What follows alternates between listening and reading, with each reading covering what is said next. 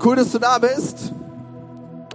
Wir starten nämlich ganz frisch zum Jahr in eine ganz kleine Mini-Predigtserie. Und zwar ist das die Mini-Predigtserie, wie du den König anbetest. Und wir werden heute Teil 1 machen und wir werden im Februar Teil 2 machen. Und diese ganze Predigtserie hat eine Sache zum Fokus, nämlich Lobpreis und Anbetung. Lobpreis und Anbetung ist das zentrale Thema, um das es sich dreht. Und ich, ich wünsche mir, dass wir darüber sprechen, weil ich mir wünsche, dass wir bei Blaze verstanden haben, was Anbetung ist. Ich wünsche mir, dass wir verstehen, was Lobpreis ist. Verstehst du? Es beginnt alles damit, dass du checkst, was das ist, was du da tust. Weißt du, wenn du in einem christlichen Elternhaus aufgewachsen bist oder irgendwie schon länger Christ bist, dann besteht die Wahrscheinlichkeit, dass du dein, also dass du dein erstes Lobpreislied gesungen hast, noch bevor du überhaupt wusstest, was Lobpreis ist. Ja, also du hast irgendwie zu deinen Eltern hochgeguckt und gedacht, okay, die singen mit, das mache ich auch, ohne dass du überhaupt wusstest, was du da tust. Und ich meine, ich kenne das gut, ne? Ich meine, Lobpreis ist ja überall. In jedem Gottesdienst ist Lobpreis, meistens irgendwie in irgendwelchen Treffen Hauskreisen Lobpreis, auf irgendeiner Freizeit ist Lobpreis, überall ist Lobpreis, überall werden Lieder gesungen, überall machen wir das, was wir gerade gemacht haben.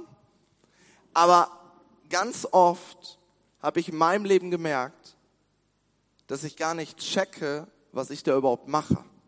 Und dass ich mir nicht des Ausmaßes bewusst bin, was da passiert. Und ich möchte dir zeigen, was Lobpreis ist, was Anbetung ist. Und ich sag dir eine Sache, es geht nicht so sehr darum, wie gut ich predige, sondern es geht mehr darum, wie viel Bock du hast zu empfangen. Also check dich ab, dass du innen drin sagst, okay, ich will was mitnehmen. Gott, ich will, dass du zu mir sprichst. Hol dein Handy raus, irgendwas, mach dir Notizen und geh rein, wenn wir das Wort Gottes aufklappen. Ja, ich habe euch mal eine, eine Definition mitgebracht eine Definition, was ist Lobpreis? Und ich habe das mal folgendermaßen genannt.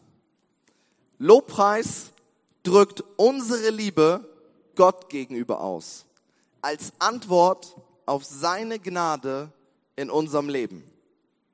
Lobpreis drückt unsere Liebe Gott gegenüber aus, als Antwort auf seine Gnade in unserem Leben. Das ist das, wie ich Lobpreis definiere.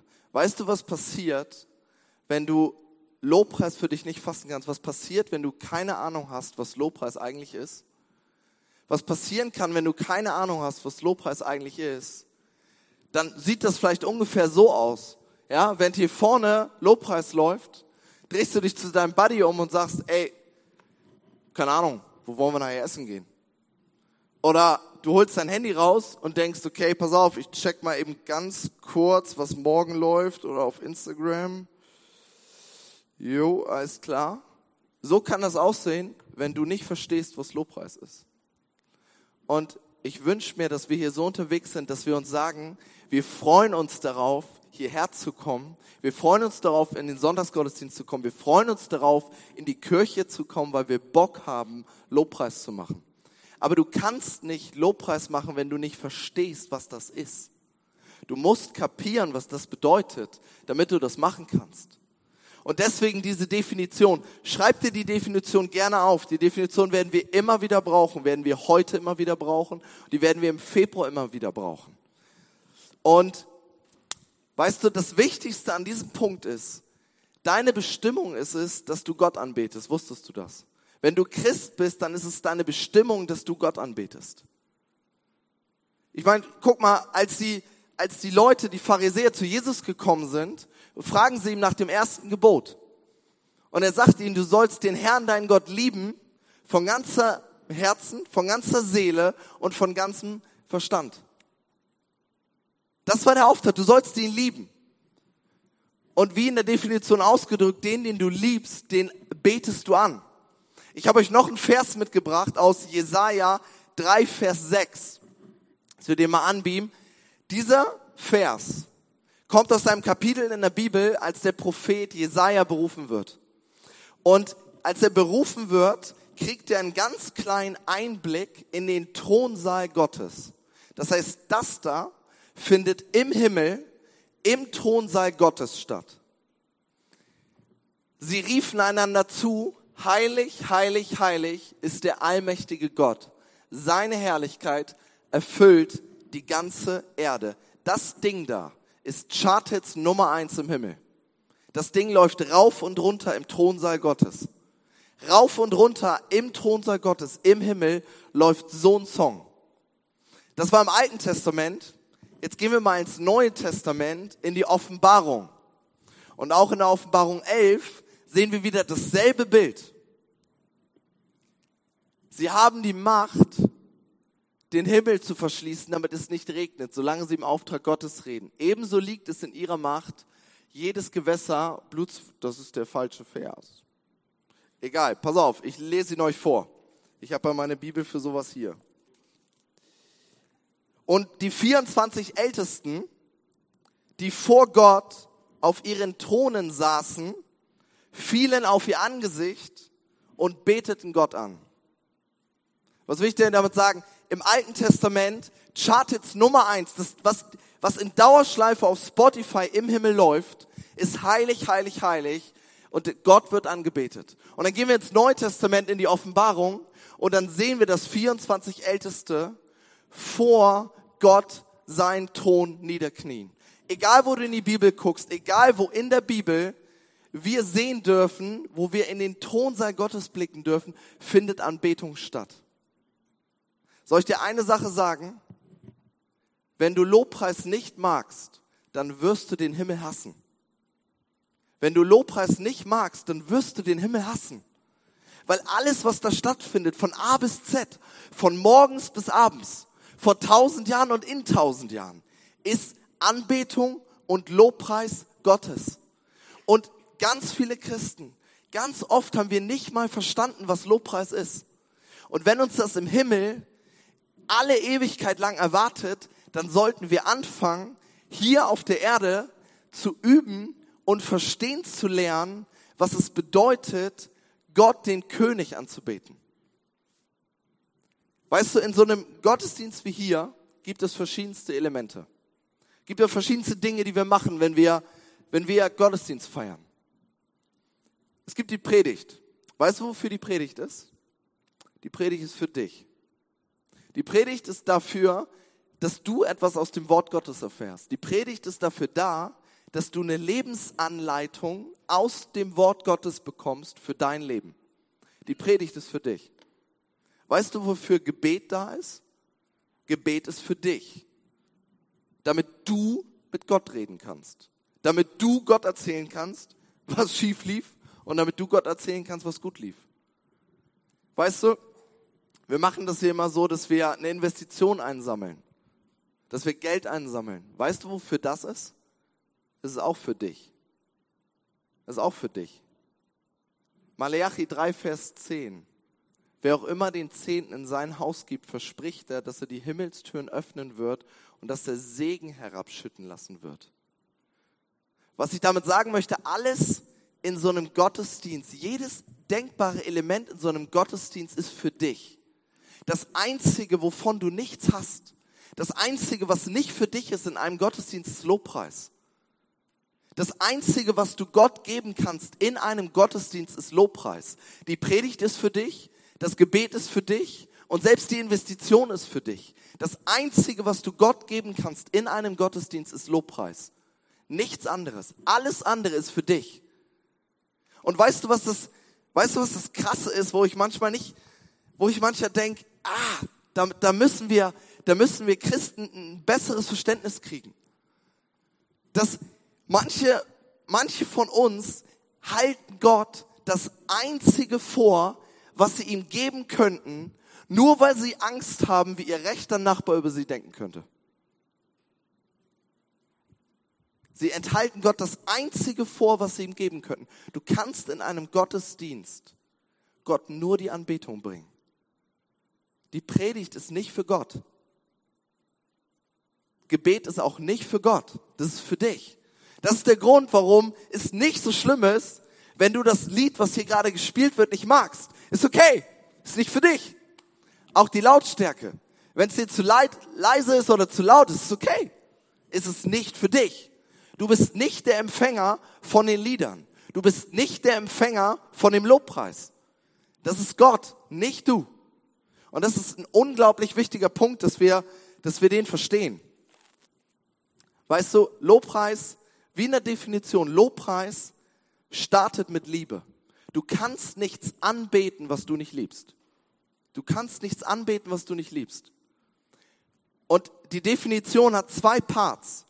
Lobpreis drückt meine Liebe Gott gegenüber aus.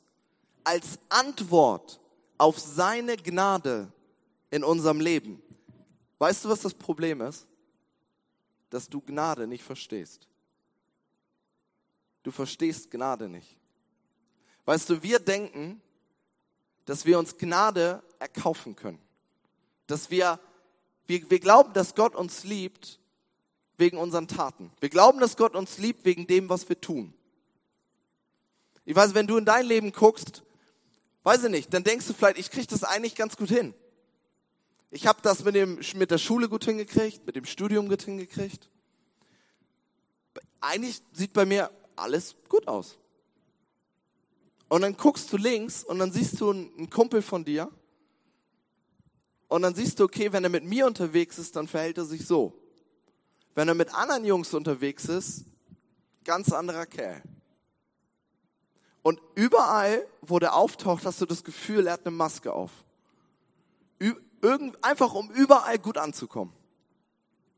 Und was du in dem Moment machst, ist, du vergleichst dich mit ihm. Und am Ende schneidest du besser ab. Ich gebe dir ein krasseres Beispiel. Gehen wir ins Gefängnis. Gehen wir zum Mörder oder gehen wir zum Vergewaltiger? Im Vergleich zu seinem Leben sieht es bei dir doch eigentlich ganz gut aus, oder? Was du nicht verstanden hast, ist, dass der Vergewaltiger im Gefängnis 100% Gnade Gottes braucht und dass auch du 100% Gnade Gottes brauchst. Weil das mit dem Vergleichen funktioniert nicht. Wir gucken mal, was die Bibel dazu sagt. In Epheser 2, 8, Vers 9, gucken wir da mal rein. Noch einmal. Durch Gottes Gnade seid ihr gerettet. Und zwar aufgrund des Glaubens. Ihr verdankt eure Rettung also nicht euch selbst. Dreh dich mal zu deinem Nachbarn und sag, nicht dir selbst. Und jetzt dreh dich zu deinem anderen und sag, bei dir auch nicht. Ihr verdankt eure Rettung also nicht euch selbst. Nein, sie ist Gottes Geschenk.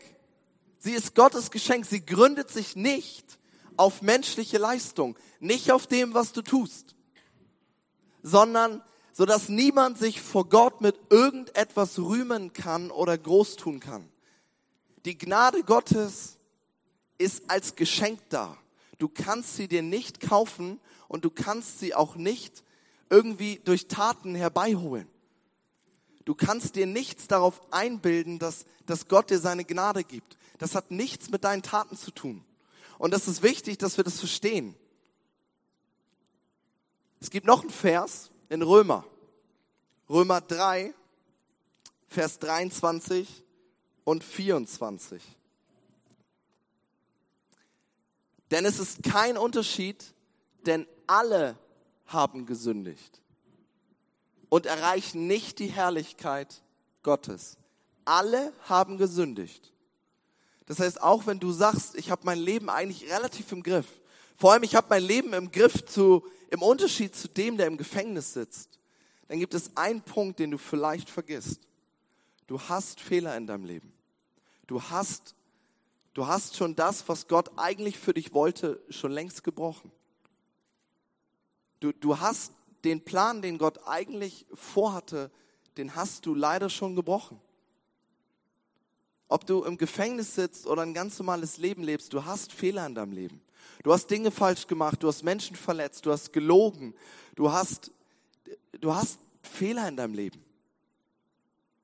Und das ist das, was Römer ausdrückt.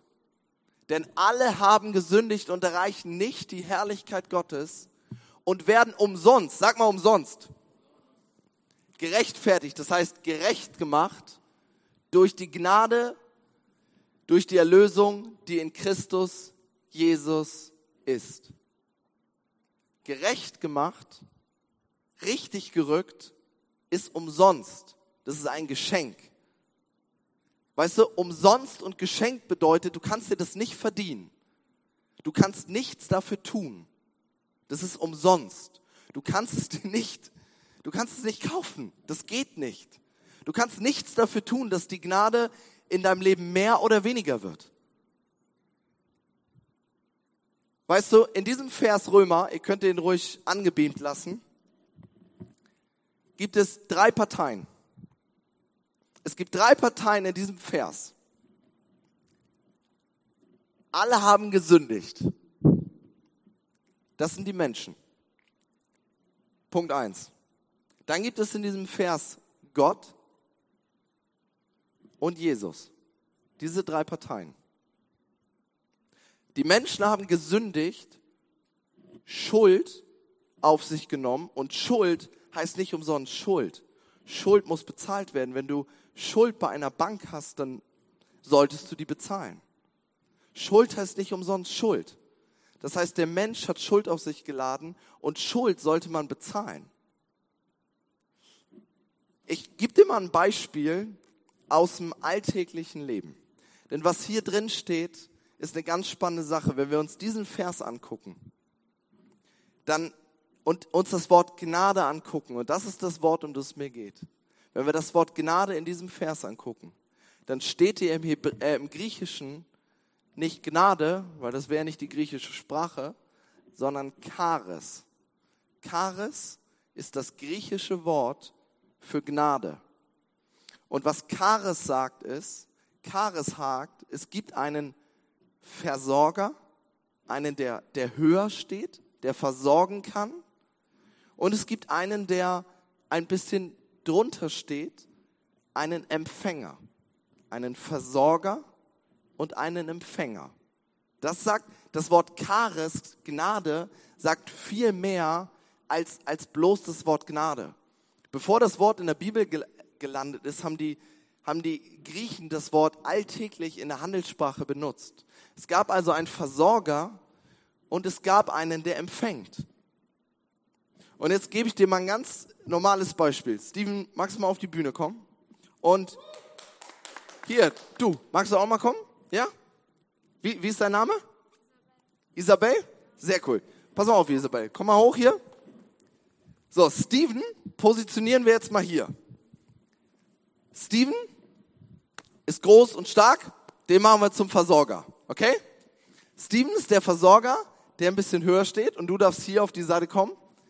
Isabel, ne? Und Isabel ist diejenige, die was braucht. Jetzt machen wir das mal mit einem alltäglichen Beispiel. Sagen wir mal Klamotten. Klamotten. Wir alle brauchen Klamotten. Steven stellt Klamotten her. Er produziert die, er verkauft die. Er kann also mit Klamotten dienen. Er kann ihr Klamotten besorgen. Und Isabel braucht Klamotten. Das ist wichtig. So, und das, was wir machen ist, wir denken, wenn Isabel, uns eines klar, wenn sie Klamotten bekommt, muss Isabel dafür zahlen. Sie muss ihre Schuld begleichen. Wenn wir sündigen, dann müssen wir unsere Schuld begleichen. Schuld muss bezahlt werden. Wir denken, Gnade funktioniert so, dass wir hinlaufen und unsere Schuld bezahlen und dann wieder zurücklaufen und weitermachen können. Aber so funktioniert Gnade nicht. Wenn wir in unseren Vers gucken, dann lesen wir umsonst. Das heißt geschenkt. Das heißt, du kannst dafür nicht zahlen. Das heißt, ohne dass Isabel hier rüberläuft, bekommt sie, was sie möchte. Wie funktioniert das? ohne dass sie sich bewegt. Was wir noch nicht angesprochen haben ist, das Wort Charis im Griechischen kennt im Handel, wir haben den Versorger und wir haben den Empfänger. Und das Wort Charis kennt im Griechischen einen dritten Mitspieler. Karis sagt immer, es gibt einen dritten Mitspieler. Es gibt einen Vermittler. Das heißt, ein Vermittler, der zwischen diesen beiden Parteien vermittelt. Das heißt, okay, ich als Vermittler, ich weiß jetzt, Steven hat, was Isabel braucht. Anstatt die beiden einfach nur zusammenzubringen und zu sagen, hier bitte, Steven als Versorger, du hast das, was Isabel braucht, bringt er die nicht nur zusammen. Dann wäre es ja nicht geschenkt und umsonst, sondern das, was der Vermittler macht, ist der Vermittler geht hin und er zahlt in voller Höhe für die Klamotten und bringt sie dann Isabel weil Isabel die Klamotten braucht. Weißt du, ich war gestern einkaufen und Steven hat ja nun mal Klamotten. Und Isabel braucht Klamotten. Und Charis, das Wort Gnade sagt, es gibt in dieser Spannung eine dritte Partei, den Vermittler, Jesus Christus. Und Jesus Christus geht hin und sagt, pass auf, was willst du dafür? Ich zahle in voller Höhe dafür. Und so bin ich gestern losgegangen und hab Isabel das gekauft, was sie braucht. Das gehört dir, schenke ich dir. Ja. ja. Danke. und weißt du, weißt du, was in, du, ganz kurz in ihrem Gesicht gesehen hast? Ihr könnt euch gern widersetzen, danke. Gebt, gebt den beiden gern Applaus. Was du ganz kurz in ihrem Gesicht gesehen hast, ist etwas, das du sonst nicht sehen kannst. Weißt du warum? Weil das für Isabel vollkommen unverdient war. Isabel hat sich das nicht gekauft. Isabel hat es umsonst bekommen. Isabel hat es geschenkt bekommen. Du kannst Gottes Gnade nicht kaufen. Und weißt du, was dieses Bild dir eigentlich nur sagen möchte?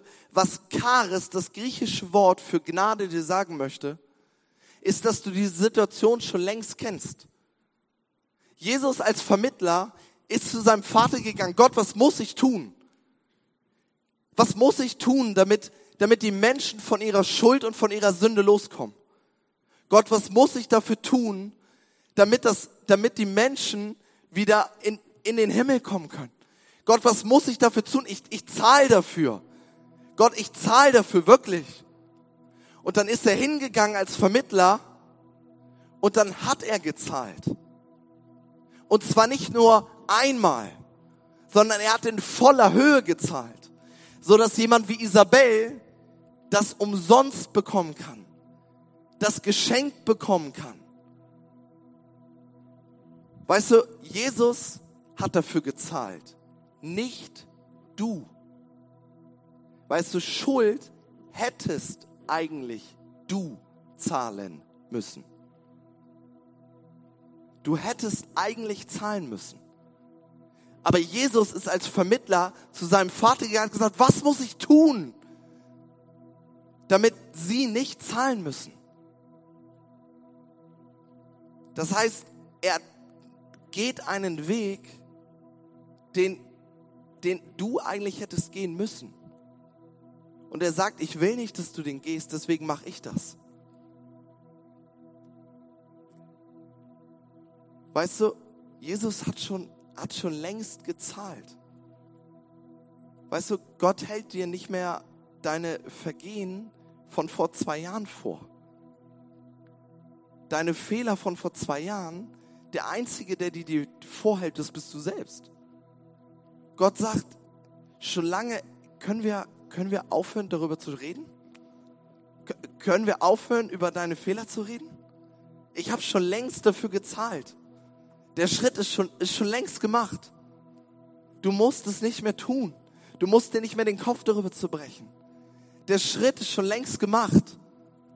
Du brauchst nicht mehr darüber nachdenken, was du falsch gemacht hast. Du hast Mist gebaut, ja. Aber können wir bitte aufhören, darüber nachzudenken? Jesus hat schon längst etwas gezahlt, was du eigentlich hättest zahlen müssen. Das ist das, was Römer hier sagt. Deswegen werden wir umsonst gerechtfertigt. Gerechtfertigt heißt richtig gestellt vor Gott. Komplett umsonst, ohne dass wir irgendetwas dafür zahlen müssen. Weißt du, du musst verstehen, wer du ohne Gott wärst. Ansonsten bleibt dein Lobpreis immer nur oberflächlich. Wenn du nicht verstehst, wer du ohne Gott wärst, wenn du nicht verstehst, was du tun müsstest, ohne dass Jesus für deine Schuld gestorben wäre, wenn du das nicht verstehst, dann bleibt dein Lobpreis nur oberflächlich. Weißt du, Lobpreis beginnt nicht mit deiner Liebe für Gott. Lobpreis beginnt mit Gottes Liebe für dich. Lass uns mal den berühmtesten Vers in der Bibel überhaupt anschauen. Johannes 3, Vers 16. Denn so sehr hat Gott die Welt geliebt, dass er seinen einzigen Sohn gab, damit alle, die an ihn glauben, errettet werden. Gott liebte und kam, noch bevor du ihn kanntest. Gott hat geliebt und dann kam er. Gott liebte und hat gezahlt, sodass du umsonst nehmen kannst. Lobpreis beginnt damit, dass Gott dich zuerst geliebt hat. Gott hat dich geliebt, bevor du ihn kanntest. Gott hat dich geliebt, bevor du auf dieser Erde warst. Gott hat dich geliebt, bevor du einen Fehler gemacht hast. Und Gott liebt dich, nachdem du einen Fehler gemacht hast. Und das ist wichtig, dass wir das verstehen. Dieser Vers, Johannes 3, Vers 16, der nimmt alles wieder. Unsere Definition, Lobpreis drückt unsere Liebe Gott gegenüber aus. Weißt du, du, du, du musst kapieren, was Jesus für dich getan hat. Wenn du das nicht kapierst, dann bist du ihm nicht dankbar. Und wenn du Gott nicht dankbar bist, dann liebst du ihn nicht. Und wenn du Gott nicht liebst, dann kannst du ihn nicht anbeten. Es startet alles damit, dass du kapierst, wer du ohne Jesus wärst. Es startet alles damit, dass du Gnade verstehst. Gnade, die Jesus für dich getan hat. Lobpreis drückt meine Liebe aus als Antwort darauf, dass Jesus dich errettet hat. Und das muss hier Klick machen und das muss hier Klick machen. Und weißt du, wie das Klick macht? Indem du dich im Lobpreis ausstreckst und ihm genau das sagst. Gott, zeig mir, wie sehr du mich liebst. Zeig mir, wovon du mich errettet hast. Zeig mir, wie groß deine Gnade ist. Zeig mir, wie groß deine Liebe in meinem Leben ist. Gott, ich bete, zeig du mir das.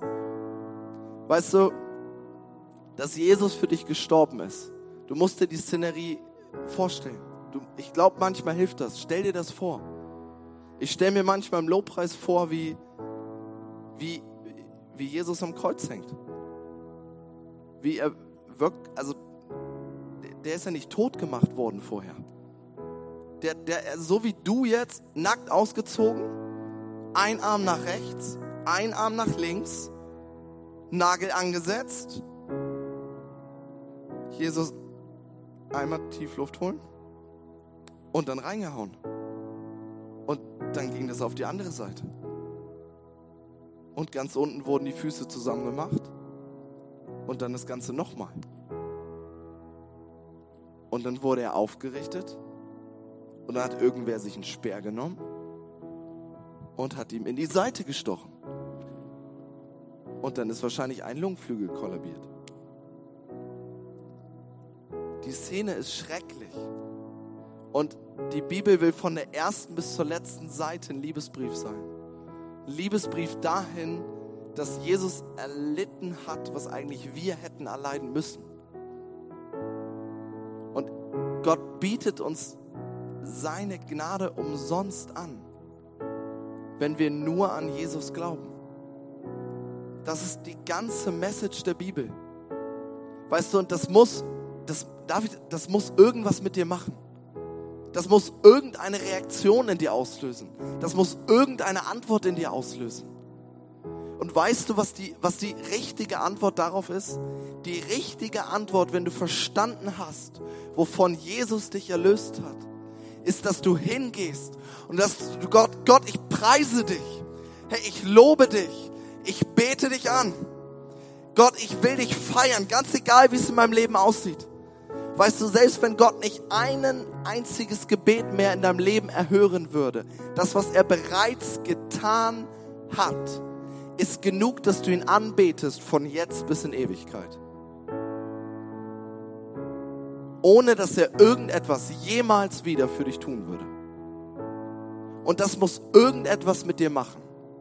Das muss irgendeine Antwort in dir auslösen. Das muss irgendeine Reaktion in dir auslösen. Und weißt du, was die passende Reaktion dafür ist? Ist Lobpreis. Die Predigt in einem Gottesdienst ist für dich. Das Gebet in einem Gottesdienst ist, ist für dich. Und selbst die Investition in einen Gottesdienst ist für dich, damit du gesegnet wirst. Das Einzige, was in einem Gottesdienst nicht für dich ist, ist der Lobpreis. Und ich ermutige dich, wenn wir jetzt gleich in die Lobpreiszeit gehen, du kannst gern schon mit mir aufstehen, wir werden jetzt gleich weitermachen. Ich, ich bitte dich, schließ, schließ mal ganz kurz deine Augen. Und ich gebe einen ganz kurzen Moment und ich bitte dich dafür, dass du Gott ganz kurz fragst, Gott, zeig mir deine Liebe. Zeig mir deine Liebe. Zeig mir deine Gnade in meinem Leben. Und bitte ihn, dass du verstehst, was er für dich getan hat. Das wird dein ganzes Leben verändern. Und es wird vor allem dein ganzes Lobpreisleben verändern.